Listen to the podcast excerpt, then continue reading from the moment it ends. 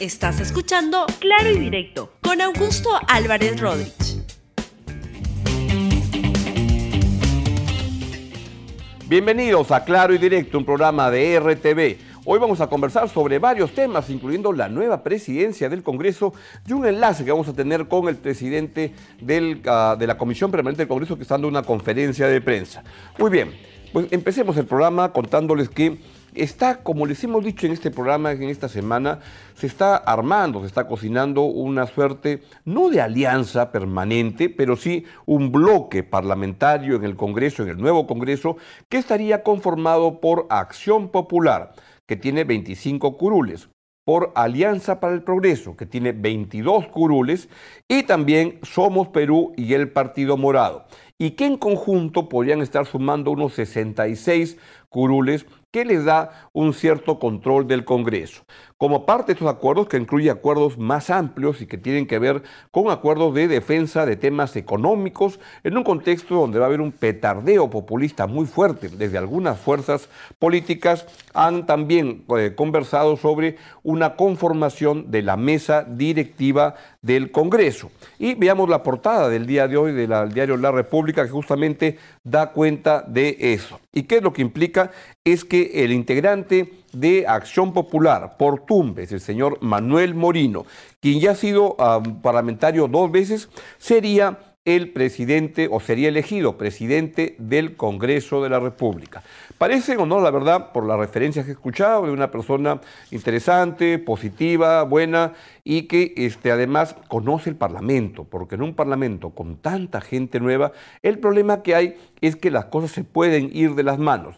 Y vaya que en este Congreso que viene va a haber muchas fuerzas interesadas en armar un show, específicamente la bancada de UPP, donde destaca el equipo de Antauro Humala, que va dispuesto a hacer las propuestas más enloquecidas, más furiosas.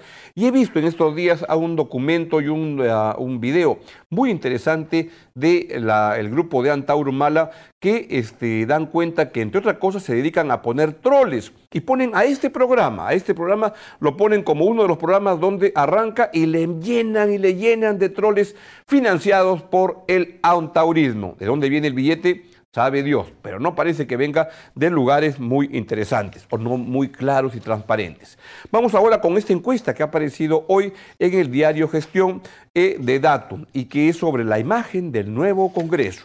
Y ahí podemos poner ya los, los cuadros, ahí están los primeros cuadros. La representatividad del nuevo Congreso. Y la pregunta que se plantea es, dígame si se siente representado o no se siente representado por el nuevo Congreso. Sí se siente representado 32%, no se siente representado 53%, no tiene la menor idea 15%.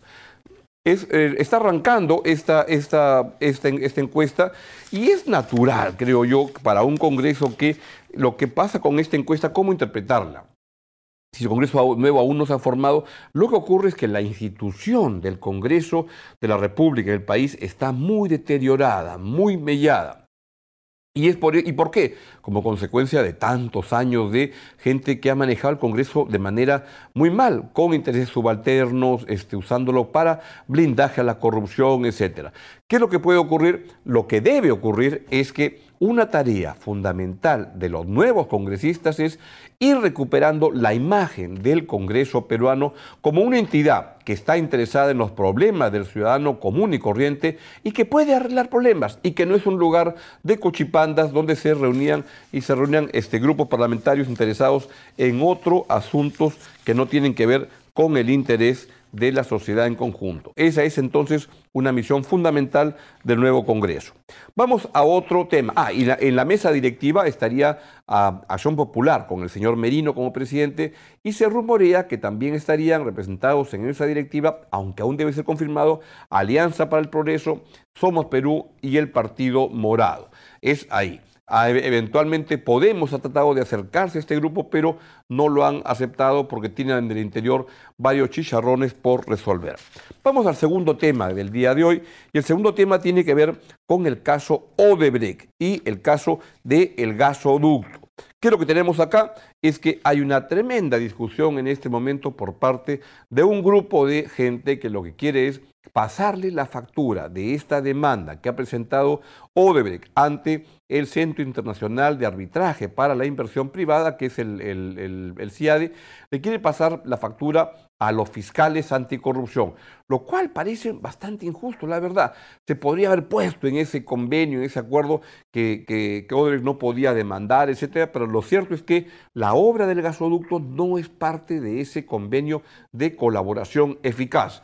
Y entonces tendrán que ver ahí cómo, cómo van negociando. Y el tema de fondo, ¿cuál es?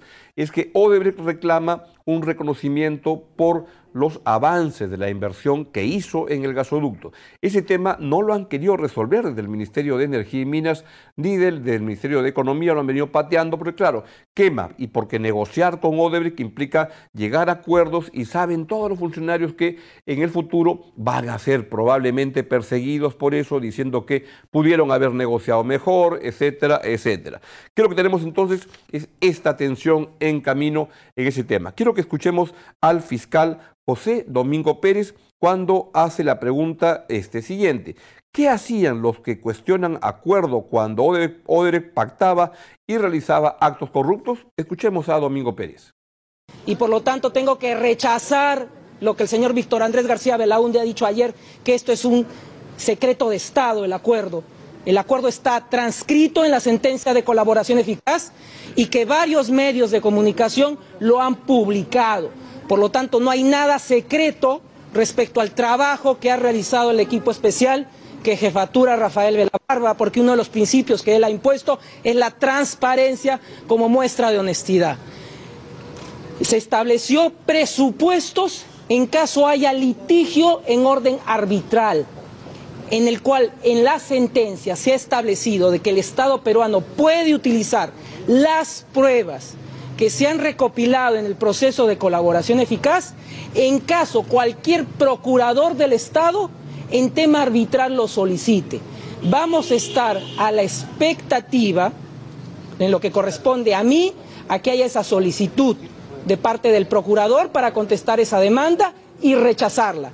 Pero entiendo que el fiscal superior Rafael Vela ya está tomando las acciones correspondientes para determinar cuál es el fundamento de ese escrito de demanda. ¿Tiene algo que responderle al fiscal supremo Tomás Galvez? Mire, el, fiscal supremo Tomás Galvez tiene que responder ante la justicia por, por su pertenencia a la organización Los Cuellos Blancos y será la Junta Nacional de Justicia finalmente que determine si tiene que continuar como fiscal supremo titular o no. Yo no voy a tener que responderle a un fiscal que ha incurrido en hechos este, no debidos.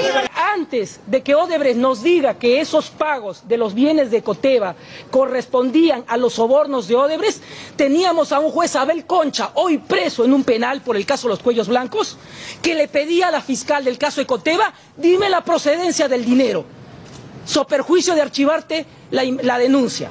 Esa es la clase de información que ha dado Odebrecht. Estamos, como lo ha dicho eh, Rafael Velabarba, llegando a un proceso de colaboración con una empresa que ha delinquido. La empresa ha hecho el reconocimiento de culpabilidad de cuatro proyectos y continúa un proceso de reconocimiento de culpabilidad que va a tener que formalizarse. Entonces, hay procesos que ya están llegando a estadios, que ya hay acusaciones que están ahí en el Poder Judicial. Entonces estamos a la espera que el Poder Judicial avance, acelere su, función y podamos ir a juicio oral. ¿Quiénes son las personas más interesadas ahorita que todo el proceso de colaboración caiga? Precisamente quienes están siendo en este momento investigados, procesados y que puedan ser condenados. Me parece valiosa el tipo de, valiosa la, la, defensa que hace José Domingo Pérez de su fuero, de la responsabilidad de los fiscales en todo esto. Y vamos a ver qué es lo que ocurre. Pero lo que creo que no está bien es cuando rechaza críticas que le hacen. Y escuchemos esta declaración que hace con algo que sí es condenable de todas maneras, cuando denuncia que una turba de desadaptados fue al centro laboral de su esposa a meter ruido. Son estos de la resistencia que andan por ahí, que no chaparon sitio en el Congreso y que ahora han vuelto a las andanzas con su bombo y su bamba por las calles de Lima. Véalo. Disculpen, la situación de mi esposa me ha desencajado, eh, no es fácil. Este, eh, una asimilar una situación como la que está ocurriendo con mi familia. Estoy acostumbrado que a mí me agravien, me insulten, incluso que me agredan físicamente como ocurrió en los exteriores del penal de Santa Mónica el año pasado. Pero que ya se metan con mi familia, yo creo que ya es una situación que eh, preocupa, es un límite eh, para que la Fiscalía de la Nación eh, tome decisiones. No se puede permitir que fiscales supremos como Pedro Chávar y Tomás Galvez permanezcan en su puesto y utilicen su puesto precisamente para socavar el trabajo del equipo especial. Tienen toda la razón en indignarse porque van al centro laboral de su esposa, este, como si algo tuviera que ver en el asunto para este, hacer los cánticos y las barbaridades que hacen estos personajes. En lo que yo discrepo con el fiscal Pérez es en su crítica al periodista Jaime de Altaos. No, la verdad, los, las autoridades públicas y un fiscal y un juez, etcétera, lo, lo, lo es debería estar abierto a las críticas y si Jaime Altavo pues hace críticas con sorna o lo que sea, es parte de su quehacer y ahí yo sospecho que lo que tiene que tener es un poco más de correa el fiscal José Domingo Pérez. Pero en lo central está muy bien defendiendo el fuero, el espacio, la responsabilidad de los fiscales anticorrupción. Segmento cultural.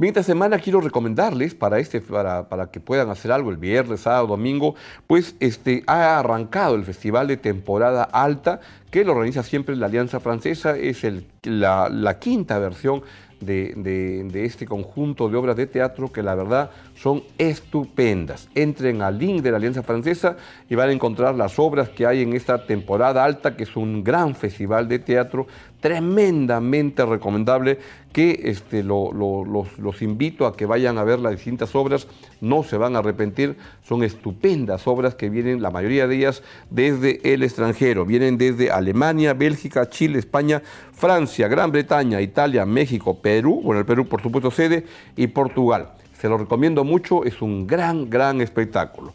Y también, y también viene Ahí está, esa es otra, otra este, una muestra que me parece muy, muy interesante y que se llama Pasito a Paso, que se da en, el, uh, en la, la, sala, el museo de Mario Testino. Es en el contexto de, del 60 concurso nacional de marinera, se presenta uno de los más bellos y representativos bailes peruanos con todas las tenidas, todas las vestimentas que se usan en, los, en, la, en la marinera.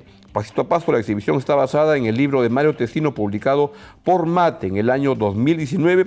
Es un acercamiento a la investigación, a las colaboraciones y a la historia que componen el libro. La verdad que se ve estupendamente bien y yo veré de hacerme tiempo para poder ir. Y también tenemos la última recomendación que es la obra de teatro Sadaka. Espero haberla pronunciado bien. Sadhaka, Sadaka.